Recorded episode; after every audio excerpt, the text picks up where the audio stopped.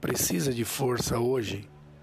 A Bíblia diz que a vitória vem quando estamos fracos. Na fraqueza vemos o poder de Deus. Se reconhecemos que somos fracos e que dependemos de Deus, a sua força cobre a nossa fraqueza e o impossível acontece. Se você está enfrentando uma grande luta e está se sentindo fraco, lembre-se, na fraqueza somos fortes porque aprendemos que nossa força vem de Deus. A graça de Deus é nossa vitória.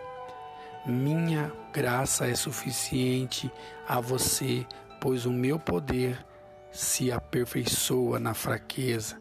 Segundo ao Coríntios, capítulo 12, verso 9.